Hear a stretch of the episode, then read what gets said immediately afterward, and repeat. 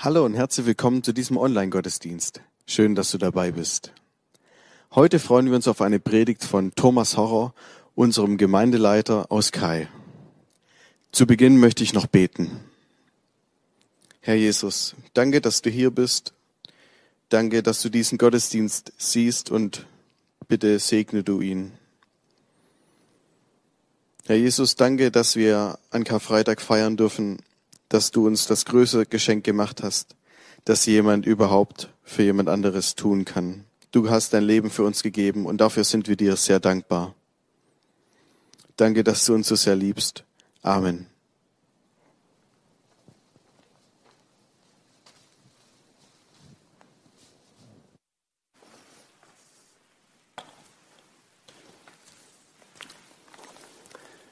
Liebe Gemeinde, liebe Zuhörer, ich freue mich, dass Sie heute bei diesem Online-Gottesdienst mit dabei sind.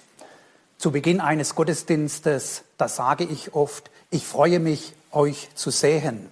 Für den heutigen Morgen muss ich mich anpassen. Ich freue mich, dass ihr mich seht. Und ja, ich würde euch auch gerne sehen. Ich möchte an dieser Stelle auch alle, alle Kranke ganz herzlich begrüßen, die, die im Moment leiden, eine schwierige Zeit haben. Und dann möchte ich auch euch, ihr Kinder, ganz herzlich willkommen heißen. Das Coronavirus hat uns seit Wochen fest im Griff. Der eine oder andere mag das Thema vielleicht gar nicht mehr hören. Ich kann das sehr gut verstehen. Die Sache mit dem Virus ist natürlich auch fies.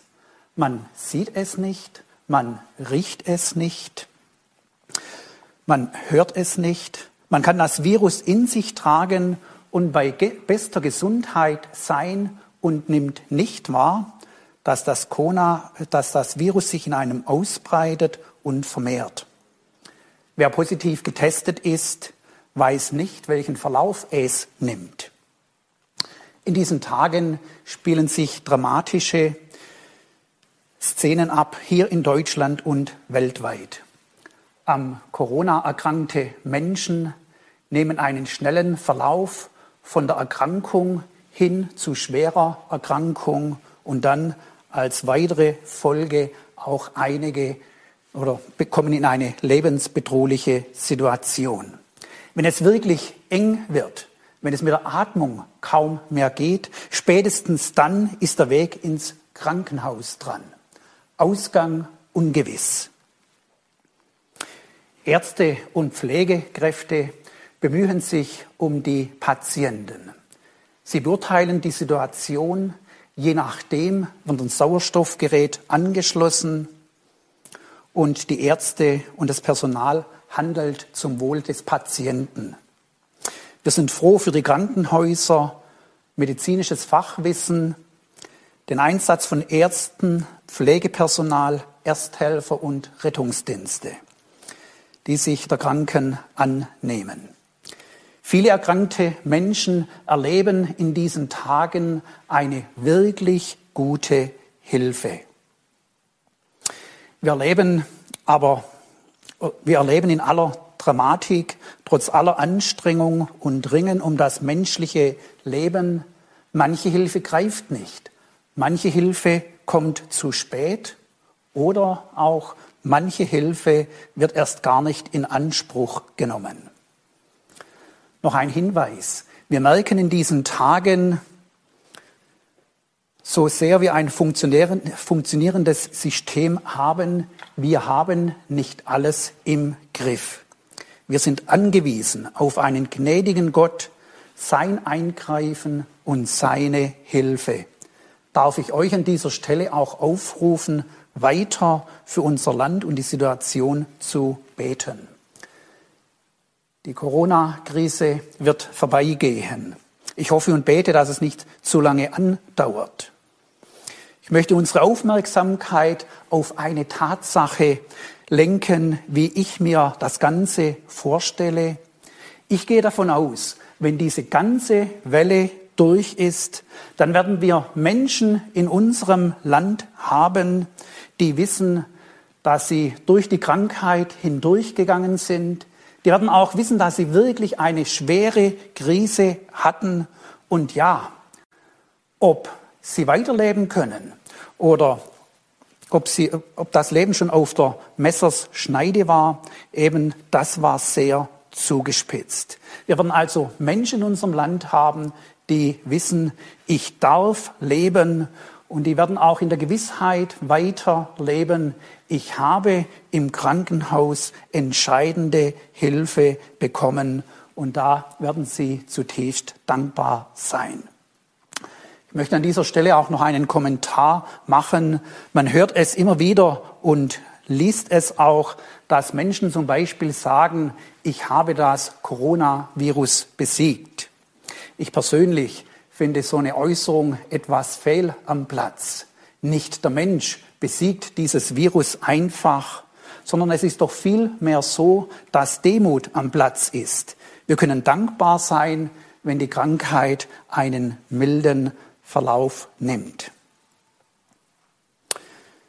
Mit dem heutigen Karfreitag haben wir einen der höchsten Feiertage in unserem Land, die wir zu Recht feiern, begehen und bedenken.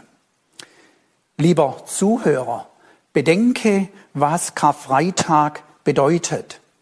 Nehmen Sie sich bewusst Zeit dafür, über diesen Tag nachzudenken. Ist das nicht seltsam, dass vor 2000 Jahren ein Mensch starb und bis zum heutigen Tag beschäftigen wir uns mit den Berichten, wie es in den letzten Tagen, Stunden und Minuten ausgesehen hat. Da werden ganz konkrete Details angeschaut und wir erinnern uns daran, wie Jesus Christus am Kreuz starb.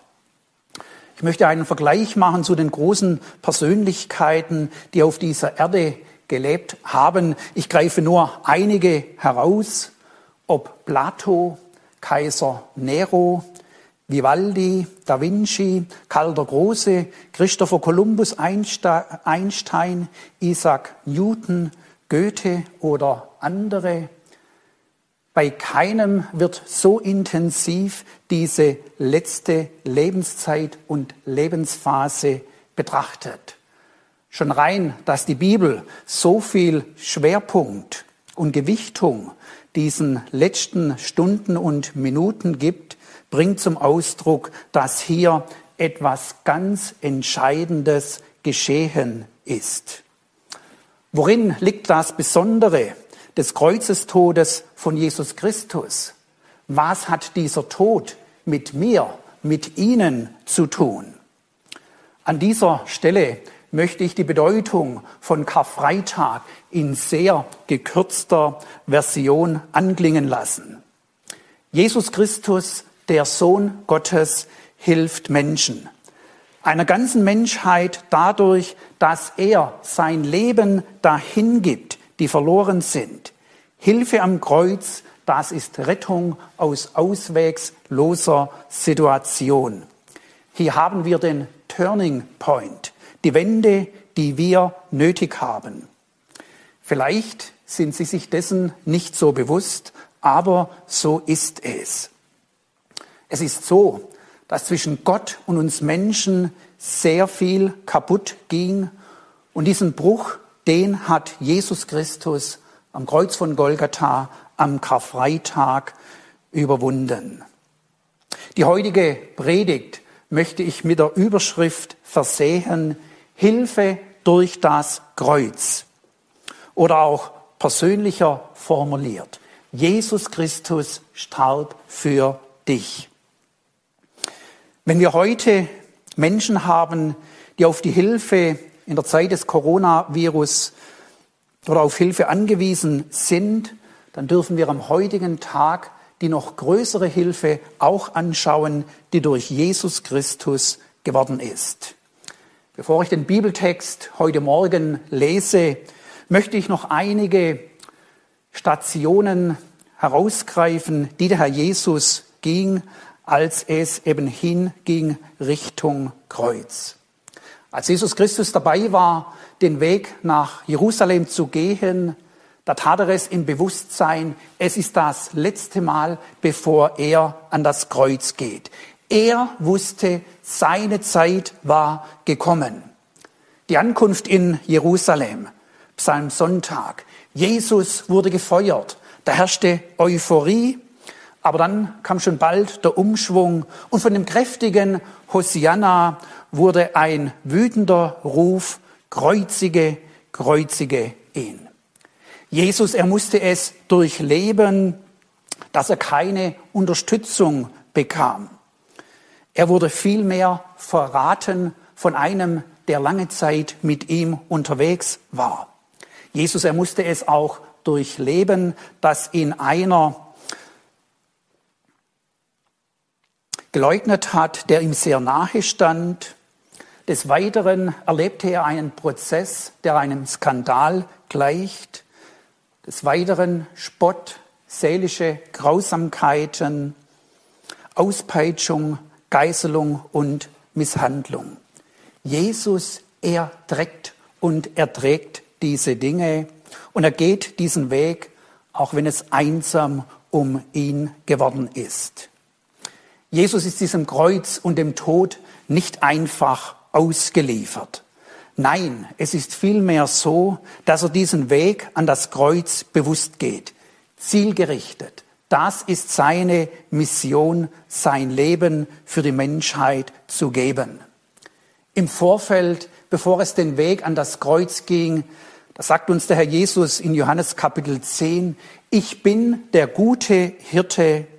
Der gute Hirte lässt sein Leben für die Schafe und ich lasse mein Leben für die Schafe. Darum liebt mich mein Vater, weil ich mein Leben lasse, dass ich's wieder nehme. Niemand nimmt es von mir, sondern ich selber lasse es. Ich habe Macht, es zu lassen und habe Macht, es wieder zu nehmen. Ich gebe mein Leben für die Menschen. In vollem Bewusstsein war Jesus unterwegs, als es hinging Richtung Kreuz. An dem Kreuz, da stirbt kein Schuldiger, sondern einer, der unser Bestes verfolgt. Wir lesen nun gemeinsam den Bibeltext in Lukas Kapitel 23. Es sind die Verse 32 bis 42. Ihr dürft gerne dazu eure Bibeln aufschlagen. Da heißt es, es wurden aber auch andere hingeführt, zwei Übeltäter, dass sie mit ihm hingerichtet würden. Und sie kamen an die Stätte, die da heißt Schädelstätte, kreuzigten sie ihn dort und die Übeltäter mit ihm, einer zur Rechten und einer zur Linken. Jesus aber sprach, Vater, vergib ihnen, denn sie wissen nicht, was sie tun. Und sie verteilten seine Kleider und warfen das Los darum. Und das Volk stand da und sah zu. Aber die Oberen spotteten und sprachen, er hat anderen geholfen, er helfe sich selber. Ist er der Christus, der Auserwählte Gottes? Es verspotteten ihn auch die Soldaten, traten herzu und brachten ihm Essig und sprachen, bist du der Judenkönig, so hilf dir selber. Es war aber über ihm eine Aufschrift, das ist der Judenkönig. Aber einer der Übeltäter, die am Kreuz hingen, lästerte ihn und sprach, bist du nicht Christus, hilf dir selbst und uns. Da wies ihn der andere zurecht und sprach, und du fürchtest dich auch nicht vor Gott, der du doch in gleiche Verdammnis bist. Wir sind es zwar mit Recht, denn wir empfangen, was unsere Taten verdienen. Dieser aber hat nichts Unrechtes getan. Und er sprach, Jesus, gedenke an mich, wenn du in dein Reich kommst. Und Jesus sprach zu ihm, wahrlich, ich sage dir, heute wirst du mit mir im Paradiese sein. Hier haben wir den Bericht des Geschehens. Der Verurteilte wird zur Vollstreckung hingeführt. Er war nicht alleine, da waren noch zwei andere. Und es waren zwei Verbrecher, die ebenso gekreuzigt wurden. Der Akt der Kreuzigung ist nur ganz kurz geschildert. Dann wurde das Kreuz aufgerichtet und dann haben wir in unserem biblischen Bericht die ersten Reaktionen auf den Kreuzestod von Jesus Christus. Er war noch nicht gestorben, aber diese Reaktionen, die setzen bereits ein, denn diese Mitmenschen, die haben den Eindruck, hier geschieht nichts mehr. Der Tod, er steht fest und so stirbt er. Die Reaktionen auf den Tod von Jesus, die äußern sich hauptsächlich in eine Richtung. Zunächst einmal bestehen sie aus beißendem Spott, eine Form des Fertigmachens. Alle, die diese Reaktionen und dieses ja, Geschehen verarbeiten, alle gehen in eine Richtung und alle kommen auf die Hilfe zu sprechen. Unter anderem die Aussage, anderen hat er geholfen. Dann sprechen sie aber auch die Hilfe an, indem sie den Spott laut werden lassen, hilf dir selber. Und einer wird noch konkreter, es ist einer der Verbrecher am Kreuz, hilf dir selbst und hilf uns. Und danach kommt noch ein Dialog, wo einer wirklich die Hilfe von Jesus Christus in Anspruch nimmt. Und so haben wir das Hauptthema das sich durch diesen Text hindurchzieht, Hilfe durch das Kreuz. Ich möchte folgende Schwerpunkte für den heutigen Morgen setzen. Der erste Punkt, Jesus hilft. Dann wollen wir als zweites der Frage nachgehen, brauche ich Hilfe? Wir denken auch darüber nach, wie hilft Jesus? Wem hilft er? Und zum Abschluss des heutigen Gottesdienstes wollen wir auch noch mit anschauen, wie kann jemand die Hilfe von Jesus empfangen. Jesus hilft und konkret, er hilft Menschen. Wir wollen über diesen Punkt gemeinsam nachdenken und ihm Beachtung schenken. In unserem Text sind es also mehrere Menschen, die aussprechen, dass Jesus in irgendeiner Weise hilft, geholfen hat oder etwas für seine eigene Hilfe tun soll. Zunächst hier sind die Oberen genannt. Die Oberen des Volkes, das waren diejenigen, die das Sagen hatten. Die Bibel lässt uns wissen, dass diese Oberen mit Jesus nicht einig waren. Seine Lehre, sein Tun, sein Handeln, da gab es viele Dinge, da haben sie die Dinge anders gesehen. Die Bibel, die beschreibt auch, dass es zu einer wachsenden Ablehnung kam. Das ging so weit, dass diese Oberen beschlossen, Jesus umzubringen. Sie warteten nur noch, darauf, wenn es eine günstige Gelegenheit geben würde, wo sie zur Tat schreiten konnten. Die Oberen, sie litten darunter. Sie sagten unter sich, das ganze Volk läuft ihm nach und sie sahen, sahen ihren Einfluss, der gewaltig am Schwinden war. Diese Oberen, sie waren wohl auch mit maßgeblich beteiligt, als es darum ging, in Jerusalem die Stimmung zum Kippen zu bringen, von dem Hosianna zum Kreuzige, kreuzige ihn. Sie waren mittätig, eben dass es zu einem Stimmungsumschwung kam. Jesus konnten sie nicht riechen. Aber jetzt, als er am Kreuz hängt, so voller Elend, voller Qual, jetzt sprechen sie eine Wahrheit über ihn aus und diese Wahrheit bringt einfach zum Ausdruck, wie sie selber das Ganze nicht einordnen können. Sie machen die Aussagen, anderen hat er geholfen.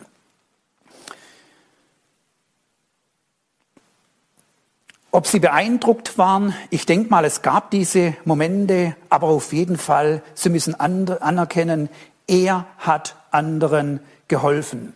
Nun, es war ja auch offensichtlich und nicht zu leugnen, Jesus Christus hat den Menschen geholfen. Wenn wir in die Evangelien hineinschauen, dann singen die Evangelien ein einziges Lied.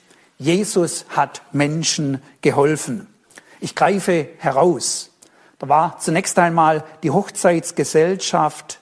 Als der Wein alle war, da schien es, dass sich das Fest ganz schnell zu Ende neigt. Nun für den Bräutigam war das eine sehr heikle Situation. Jesus erhört diesen, dass es zu diesem Engpass gekommen ist und er verwandelt Wasser in Wein. Das Fest kann weitergehen. Dem Bräutigam ist aus der Klemme geholfen.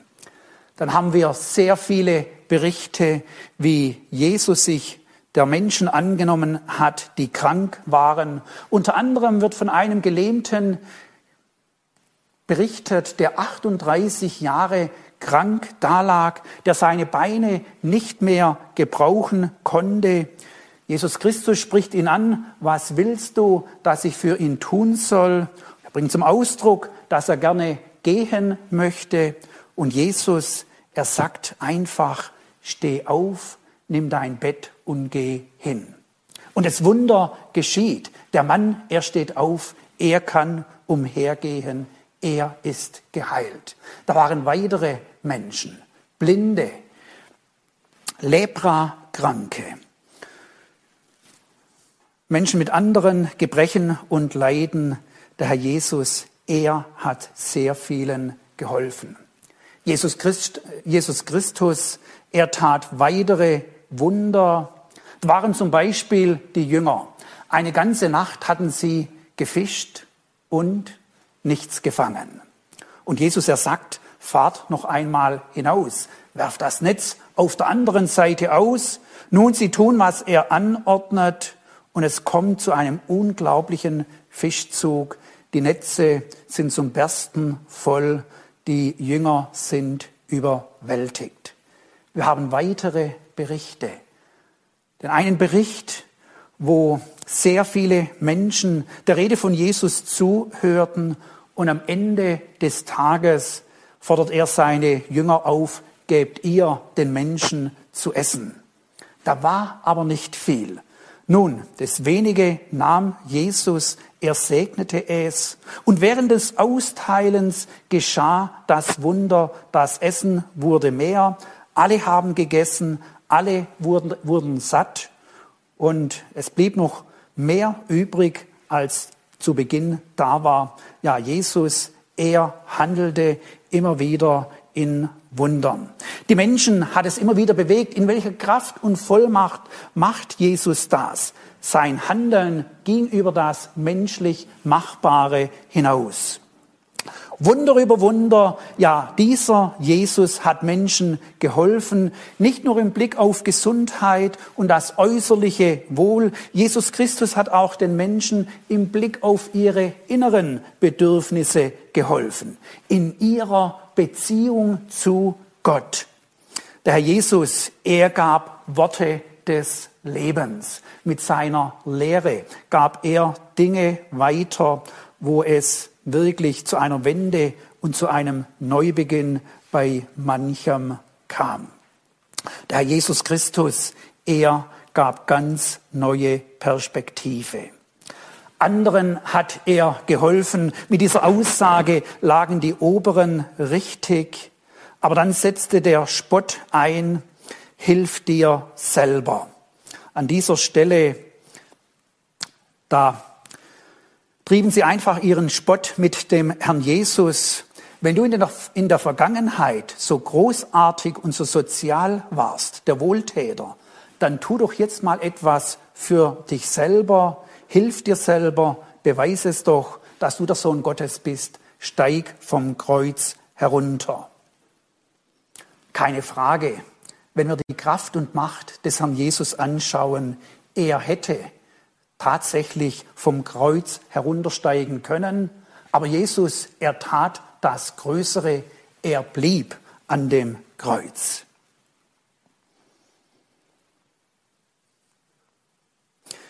Der Herr Jesus, der den Menschen so sehr geholfen hat, auch im Blick auf das innere Leben, da möchte ich auch noch an den Nikodemus erinnern.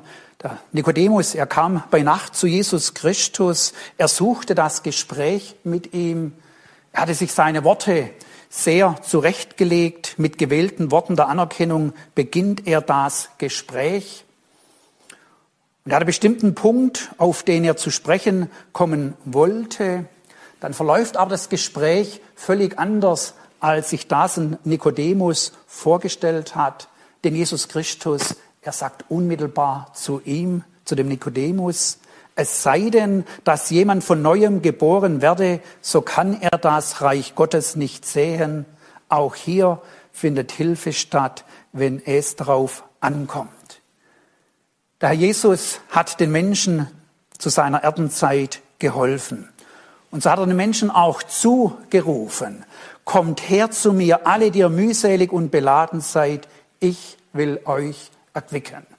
Mit diesem Bibelwort, da haben wir die richtige Adresse, wo wir uns auch heute hinwenden können, wenn wir Hilfe brauchen.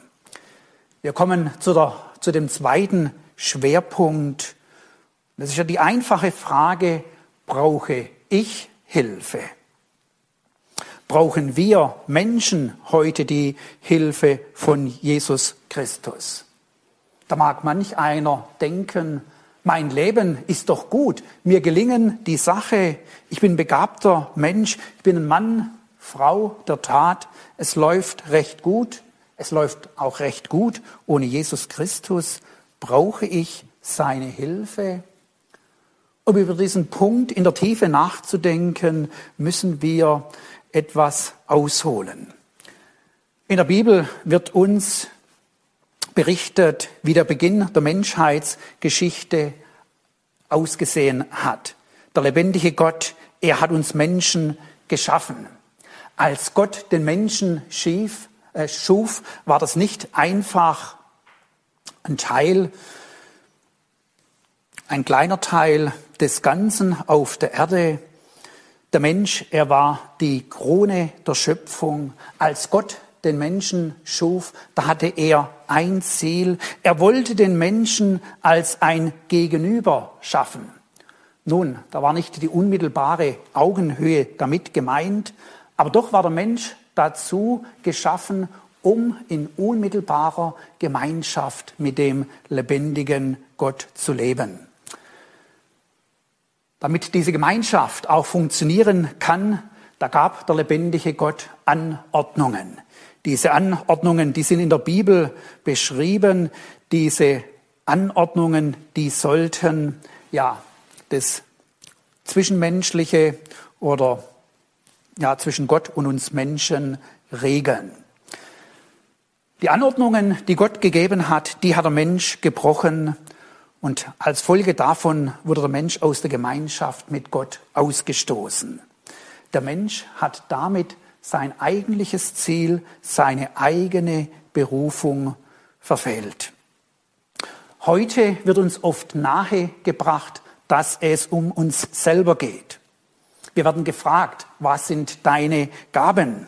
Wir fragen junge Menschen, was möchtest du einmal werden? Welchen Beruf möchtest du ergreifen? Welche Laufbahn möchtest du einmal einschlagen? Da wird mit betrachtet, was sind die Gaben des Einzelnen, die Fähigkeiten.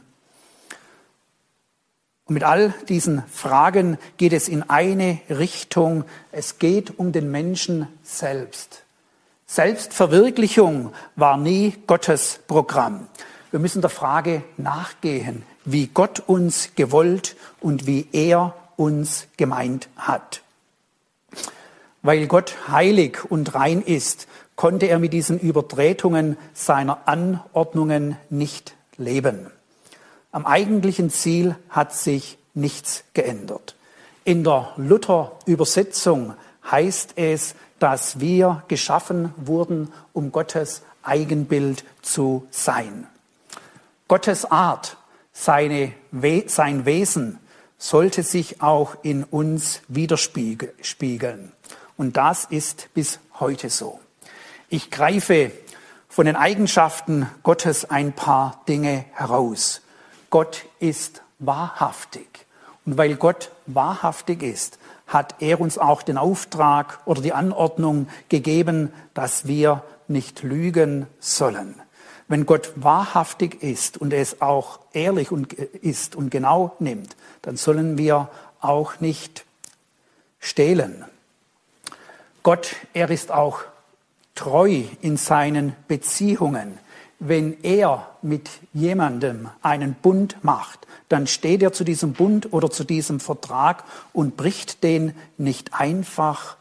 Und deshalb haben wir auch die Anordnung, du sollst nicht Ehe brechen.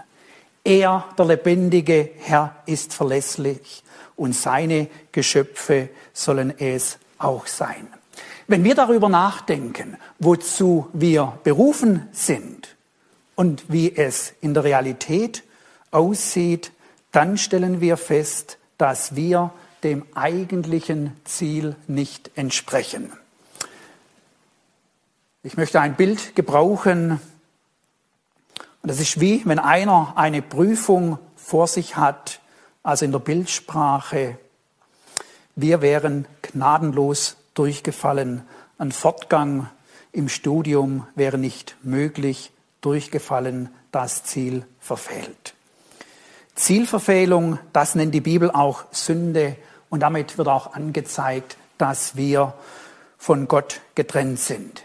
Die große Tragik und warum wir Hilfe brauchen, ist also die Tatsache, dass es zwischen Gott und dem Menschen zum Bruch kam. Wie hilft Jesus Christus? Worin besteht seine Hilfe? Die Bibel, sie sagt sehr viel darüber aus, weshalb die Hilfe durch Jesus nötig wurde. Die Bibel, die bringt uns dieses Ganze näher. Und worin die Hilfe besteht, da möchte ich jetzt einfach die Bibel zu Wort kommen lassen. Weil Gott gerecht ist und es bei ihm nicht geht, dass man fünfmal gerade sein lässt oder einfach Schwamm drüber nach einer Verfehlung. Also das gerechte Wesen von Gott, es fordert ein, dass eine Sache grundlegend und gut geklärt wird. Und das sagt uns die Bibel zum Beispiel in 2. Korinther 5, Vers 21. Denn er hat den, der von keiner Sünde wusste, für uns zur Sünde gemacht, damit wir in ihm die Gerechtigkeit würden, die vor Gott gilt. Gott macht den, der von keiner Sünde wusste, für uns zur Sünde. In und mit Jesus Christus hat Gott diesen Bruch geklärt. Jesus Christus, er nahm diese Schuld auf sich, er hat bezahlt. An Jesus Christus wurde das Urteil über die Sünde der Welt vollzogen. Der Tod von Jesus Christus ist deshalb für uns Menschen Errettung aus dem Gericht, Freispruch für den Sünder und Rechtfertigung der Gottlosen. An sehr vielen Stellen wird eine Begrifflichkeit des Strafrechtes verwendet. Juristische Begriffe. Und diese juristische Vollziehung, wie also Jesus Christus die Sache getragen hat und an ihm das Gericht vollzogen wurde, bringt zum Ausdruck, dass wir deshalb straffrei ausgehen können. Worin besteht die Hilfe von Gott? Es war für den himmlischen Vater wichtig, dass wir Menschen mit ihm, mit Gott versöhnt werden. In Römer 5, die Verse 10 und 11, da heißt es, denn wenn wir mit Gott versöhnt worden sind durch den Tod seines Sohnes, als wir noch Feinde waren, um wie viel mehr werden wir selig werden durch sein Leben, nachdem wir nun versöhnt sind? Nicht allein aber das, sondern wir rühmen uns auch Gottes durch unseren Herrn Jesus Christus, durch den wir jetzt die Versöhnung empfangen haben. Etwas Wunderbares ist durch den Kreuzestod von Jesus Christus geschehen. Er hat uns mit Gott versöhnt, ausgesöhnt. Dieser Bruch, der da war, den hat er wieder in Ordnung gebracht. Sie kennen vielleicht Situationen wie folgende. Da kommt es zu einer Auseinandersetzung in einer Sache, mit einem Mitmenschen, man ist sich nicht einig, es fallen harte Worte, ein Wort ergibt das andere, es wird heftig in der Auseinandersetzung, emotional. Und man wirft sich Worte an den Kopf, wo man später darüber denkt, ach, hätte ich die Dinge doch nicht gesagt. Weil im Moment die Erregung so groß war, verlässt man vielleicht den Mitmenschen, und jetzt ist einfach die Beziehung belastet. Fragen treiben einen um. Soll ich anrufen? Soll ich nochmals darauf zu reden kommen, was mich so erregt hat oder was mich aus dem Konzept, aus dem Gleis gebracht hat, wie es dazu kam? Wenn Dinge nicht geklärt werden, dann schiebt man etwas vor sich her und es ist ein unangenehmer Gedanke, daran zu denken, wie begegne ich dieser Person das nächste Mal. Jesus Christus hat uns am Kreuz mit Gott versöhnt. Damit ist alles in Ordnung gebracht. Die Vergangenheit ist bereinigt. Es ist alles in Ordnung. Derjenige, der die Versöhnung erlebt und angenommen hat, der weiß, zwischen Gott und mir ist alles in Ordnung. Durch den Tod von Jesus Christus hat noch mehr stattgefunden. In Markus 10, da sagt der Herr Jesus in Vers 45 über seine Menschwerdung oder warum er auf diese Erde kam. Denn auch der Menschensohn ist nicht gekommen, dass er sich dienen lasse, sondern dass er diene und sein Leben gebe als Lösegeld für, für viele. Jesus gab sein Leben als Lösegeld. Damit ist Erlösung oder Loskauf gemeint. Und vielleicht etwas neuer ausgedrückt ist hier Befreiung damit beschrieben. Der Herr Jesus Christus, er befreit aus der Herrschaft der Sünde, der Krankheit, des Todes, aber auch aus der Herrschaft des Gesetzes und des Teufels. Viele von uns kennen die Tatsache, wenn man will und bemüht ist, Gutes zu tun und schafft es nicht, eben weil der Herrschaftsanspruch des Teufels noch da ist. Jesus gab sein Leben als Lösegeld, damit wir unseren Weg als Befreite durchs Leben gehen können. Der Tod von Jesus Christus, der wird auch ganz eindrücklich in Jesaja 53 beschrieben. Ich greife nur zwei Verse aus diesem Kapitel auf. Es sind die Verse 5 und 6. Da heißt es, aber er ist um unserer Missetat willen verwundet und um unserer Sünde willen zerschlagen. Die Strafe liegt auf ihm, auf dass wir Frieden hätten und durch seine Wunden sind wir geheilt. Wir gingen alle in die Irre wie Schafe. Ein jeder sah auf seinen Weg, aber der Herr warf unserer aller Sünde auf ihn. Wir hätten Strafe verdient gehabt. Jawohl. Wir haben's verbockt, aber diese Strafe, die nahm Jesus Christus auf sich. Jesaja 53 bringt uns das ganz eindrücklich näher. Jesus Christus, er nahm unsere Stelle ein. Kinder, ich habe dazu eine Geschichte. An der katholischen Kirche in Werden an der Ruhr, da standen Arbeiten hoch oben im Kirchendach an. Zu dieser Zeit, da hatte man noch nicht die Gerüste, die man heute an einen Neubau oder bei einer Renovation hinstellt.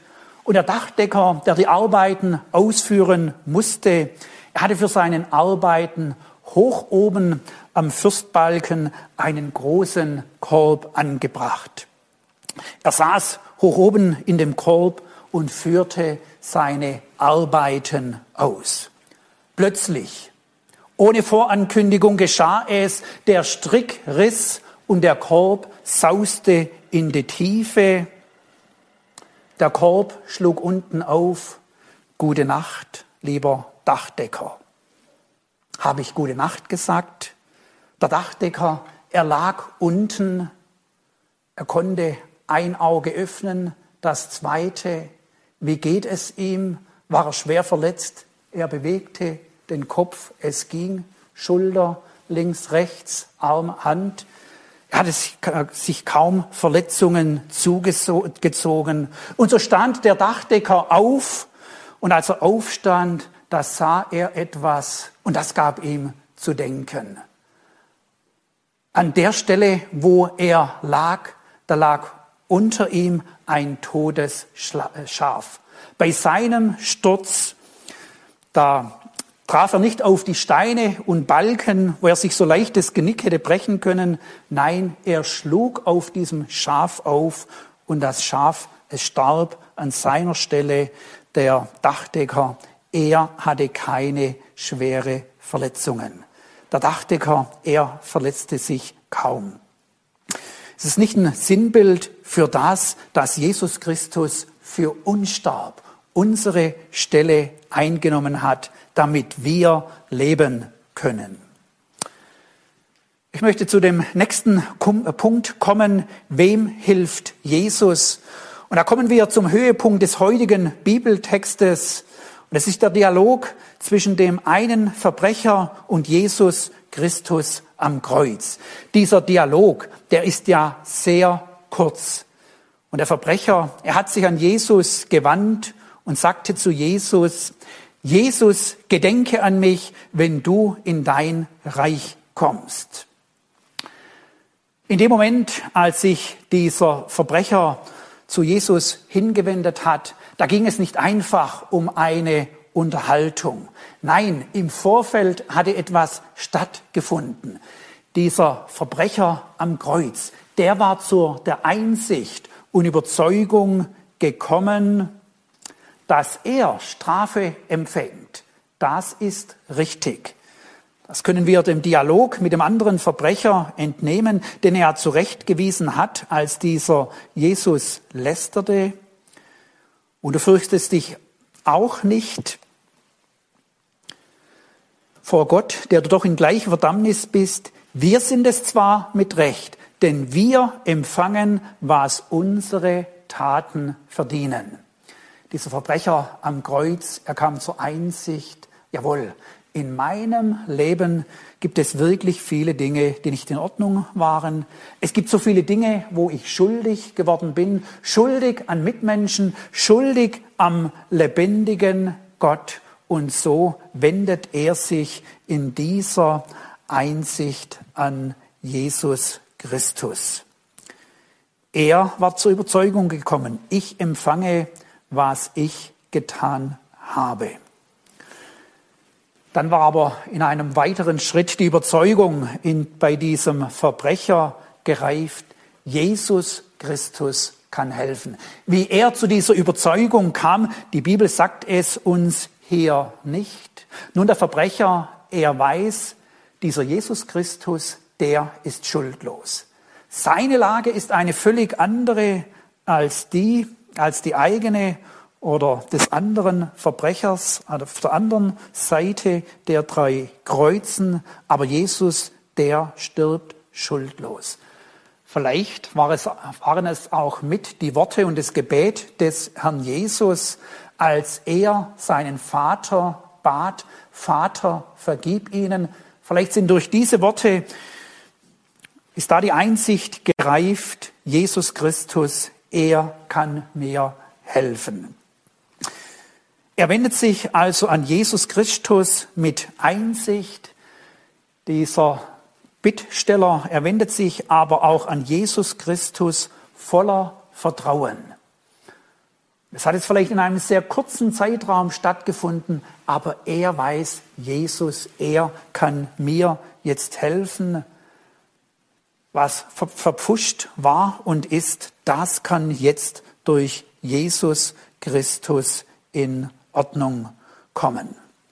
Diesen Weg, den dieser Mann beschreitet, der wird in der Bibel auf sehr vielfältige Art ausgedrückt. Und jawohl, dieser Mann, er lag richtig.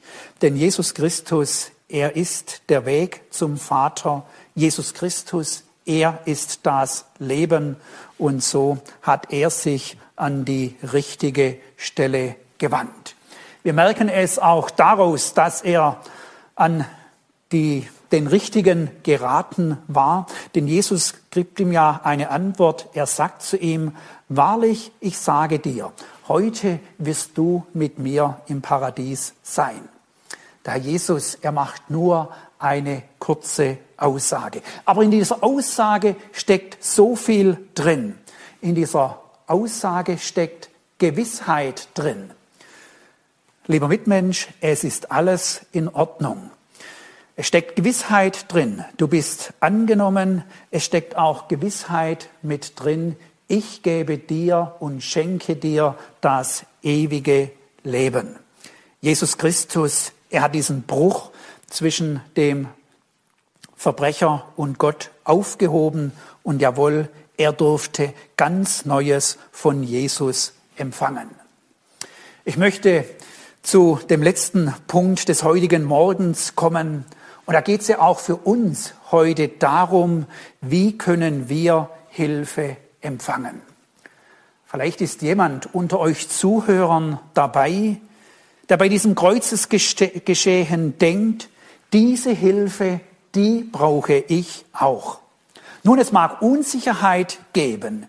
Wie gehe ich es an? Welche konkreten Schritte muss ich hier unternehmen? Wir führen uns nochmals den Mann am Kreuz vor Augen, der sich einfach an, zu Jesus Christus hingewendet hat. Wenn Sie zur Überzeugung gekommen sind, es ist heute dran, dass Sie Ihr Leben Jesus Christus anvertrauen, dann machen Sie doch auch diese Hinwendung. Machen Sie diese Hinwendung in einem einfachen Gebet. Beten Sie oder beginnen Sie das Gebet vielleicht in folgendem Sinn. Herr Jesus Christus, heute komme ich zu dir. Heute möchte ich dir mein Leben anvertrauen. Herr Jesus Christus, mein Leben gleicht so sehr diesem Mann am Kreuz, der auch so viel, so viel Unrechtes getan hat. Herr Jesus Christus, auch ich bin ein Lügner. Ich habe es mit der Wahrheit nicht so genau genommen. Und dann sagen Sie die Dinge, die ihnen konkret vor Augen stehen. Sie wissen im Innersten um das Unrecht, das da ist. Denken Sie darüber nach, sprechen Sie alles aus. Es gibt an dieser Stelle kein Tabu. Gott weiß es eh, was wir getrieben haben und wie wir gehandelt haben. Sprechen Sie es offen aus. Bekennen Sie Ihre Schuld und Sünde. Und dann sagen sie dem Herrn Jesus im Gebet auch, Herr Jesus Christus, es tut mir leid. Ich habe mich verfehlt. Bereuen Sie Ihre Sünde. Dann fahren Sie in Ihrem Gebet aber auch weiter und sagen Sie zu Jesus Christus, Herr Jesus Christus, heute möchte ich die Führung meines Lebens dir anvertrauen. Ich weiß, dass ich dich und deine Hilfe in meinem Leben so nötig habe. Ich möchte, dass du für die Zukunft die Leitung in meinem Leben hast. Wer sein Leben Jesus Christus anvertraut, da kann es hilfreich sein, dass dieser Mensch Hilfe in Anspruch nimmt. Und wenn Sie um einen erfahrenen Christen wissen, der Ihnen da Hilfestellung leisten kann, zögern Sie nicht, diese Hilfe in Anspruch zu nehmen. Ein beratendes, seelsorgerliches Gebet kann helfen, dass Sie diesen Schritt gehen und diesen Schritt auch ganz gehen. Der Verbrecher am Kreuz, der hat aus seiner Lebensübergabe kein Geheimnis gemacht. Diejenigen, die um das Kreuz waren, die haben das mitgehört. Behalten Sie diesen wichtigen Schritt Ihrer Lebensübergabe nicht für sich. Teilen Sie sich mit, sagen Sie es Ihren Mitmenschen, die Ihnen am nächsten sind, dass Sie Jesus Christus Ihr Leben anvertraut haben. Die Bibel, die legt Wert darauf, dass wir bekennen und dass wir auch zu Jesus Christus stehen. Dieses Bekennen und dieses Äußern, das hilft auch, damit die Sache ähm, wirklich fest ist und dass da Sicherheit entsteht. Wer sein Leben Jesus Christus anvertraut, da möchte ich auch noch zwei, drei weitere Punkte erwähnen, was für die Zukunft dann hilfreich ist. Die Bibel, die sagt uns, dass wer Christ geworden ist, der braucht Gemeinschaft zu Mitchristen. Pflegen Sie Gemeinschaft mit Christen. Wenn möglich, besuchen Sie eine Gemeinde, Gemeinschaft, einen Hauskreis. Und dann möchte ich Ihnen empfehlen, wenn Sie Jesus Christus die Führung Ihres Lebens anvertraut haben, dann pflegen Sie diese Beziehung mit Jesus Christus. Beten Sie zu ihm. Reden Sie mit ihm. Machen Sie das am besten täglich und es darf gerne auch mehrmals sein, wo Sie mit Jesus Christus die Dinge besprechen, die Ihnen wichtig sind. Und dann lassen Sie es aber auch geschehen, dass Jesus Christus zu Ihnen reden kann. Da Jesus Christus, er redet ganz vorzüglich durch sein Wort zu uns. Lesen Sie in der Bibel, ich empfehle Ihnen das Lukas-Evangelium und lesen Sie da immer wieder einen Abschnitt auch mit oder begleitet von Gebet, Herr Jesus Christus, was möchtest du mir durch diesen Abschnitt sagen? Keine Frage, wer aufrichtig zu Jesus kommt, der darf Annahme und Vergebung seiner Schuld erfahren. Jesus Christus, er sagt im Johannesevangelium, wer zu mir kommt, den werde ich nicht hinausstoßen. Er versichert uns, ja, dass das wirklich oder dass wir bei ihm angenommen werden. Der Herr Jesus, er macht auch klar, wenn wir unsere Sünden bekennen, so ist er treu und gerecht, dass er uns die Sünde vergibt und reinigt uns von aller Ungerechtigkeit. Ich erwähne es deshalb, weil manchmal nach einer Lebensübergabe Unsicherheit entsteht. War der Schritt ganz, war er aufrichtig, habe ich alles gemacht, was es braucht? Jawohl, wer aufrichtig zu Jesus kommt, wird angenommen. Jesus Christus, er vergibt die Schuld und dann dürfen wir es auch erleben, dass er das Leben neu macht. Wir können aufatmen. Zusammenfassend möchte ich noch ein paar Sätze sagen. Jesus Christus möchte alle Menschen helfen. Deshalb kam er auf diese Erde. Er gab sein Leben als sein Opfer, damit es für uns einen Weg zurück zu Gott gibt. Jesus Christus, er möchte diesen Neuanfang schenken, wie bei dem Verbrecher am Kreuz. Nimm Jesus Christus im Glauben an, nimm dieses große Geschenk an. Wir haben heute Morgen gehört, es gab Menschen, die waren der Überzeugung, die konnten sagen, er hat anderen geholfen. Ich persönlich muss sagen, diese Überzeugung, die ist zu, we zu wenig. Die Überzeugung, die muss darin münden, dass ein jeder von uns sagen kann, mir hat Jesus Christus geholfen. Er hat mein Leben neu gemacht. Amen. Wir wollen noch gemeinsam beten. Herr Jesus Christus, es bewegt uns, wie sehr du den Menschen zugewandt bist. Ja, danke, dass wir in deiner Menschwerdung, aber dann auch, wie du im Alltag unterwegs warst, wie du den Menschen begegnet bist, dass wir in diesem ganzen Handeln und Tun sehen können, wie du das Wohl der Menschen gesucht hast. Du wolltest nicht einfach etwas verbessern oder die Lebensqualität etwas voranbringen. Nein, du bist auf diese Erde gekommen, um uns Menschen grundlegend zu helfen. Und es ist so, wie es dein Wort beschreibt. Jawohl, es kam zu dem Bruch zwischen dir und uns Menschen. Aber danke, Herr Jesus, dass dieser Bruch nicht das letzte Wort haben muss. Du bist gekommen, um einen Neuanfang zu schenken. Du hast mit deinem Tod am Kreuz von Golgatha ein Opfer vollbracht, stellvertretend für uns, damit wir neues Leben empfangen können. Ich möchte dich ganz konkret bitten, hilf du den Menschen, die diesen Schritt vor sich haben, diesen Weg zu gehen. Hilf ihnen auch Hilfe in Anspruch zu nehmen. Ja, und danke, dass du selber helfen wirst. Herr Jesus Christus, ich möchte heute Morgen auch noch danken, dass viele von uns dieses große Wunder persönlich erfahren haben. Danke, dass du auch mein Leben neu gemacht hast. Danke, dass ich an dich glauben darf. Danke, dass ich auch es bis zum heutigen Tag immer wieder erfahren habe. Du hilfst, du hilfst in ganz unterschiedlichen Situationen. Und ich möchte dir am heutigen Morgen auch die Ehre geben. Du bist nie zu spät gekommen. Du hast mich nie im Stich gelassen. Ja, und danke, dass dieses Wissen auch so viele Mitchristen haben dürfen. Wir wollen dich jetzt auch für die Menschen bitten, die besonders auf deine Hilfe angewiesen sind in dieser Zeit, in der wir drinstehen. Du kannst Hilfe, Hilfe schenken, Heilung schenken für die, die an dem Coronavirus erkrankt sind und es sie einfach erleben lassen, dass du da bist. Amen.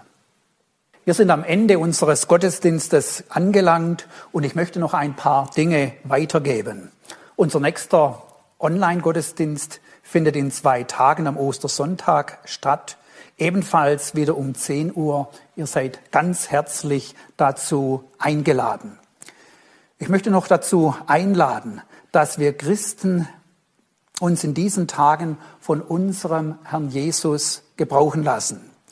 Die besondere Zeit, in der wir drinstehen, muss ich nicht näher beschreiben. Ich möchte dazu einladen, ja, dass wir Anteil nehmen an der Not von unseren Mitmenschen, ob sie bereits an den Herrn Jesus glauben oder noch nicht, aber dass wir wirklich uns brauchen lassen, uns brauchen lassen dadurch, dass wir bewusst für unsere Mitmenschen beten, dass wir an die denken, die jetzt in diesen Tagen besonders Hilfe nötig haben, dass wir den Kontakt halten, dass wir Anteil nehmen, dass wir auch mal eine Ermutigung aussprechen über das Telefon oder auch gemeinsam am Telefon mit Mitmenschen beten.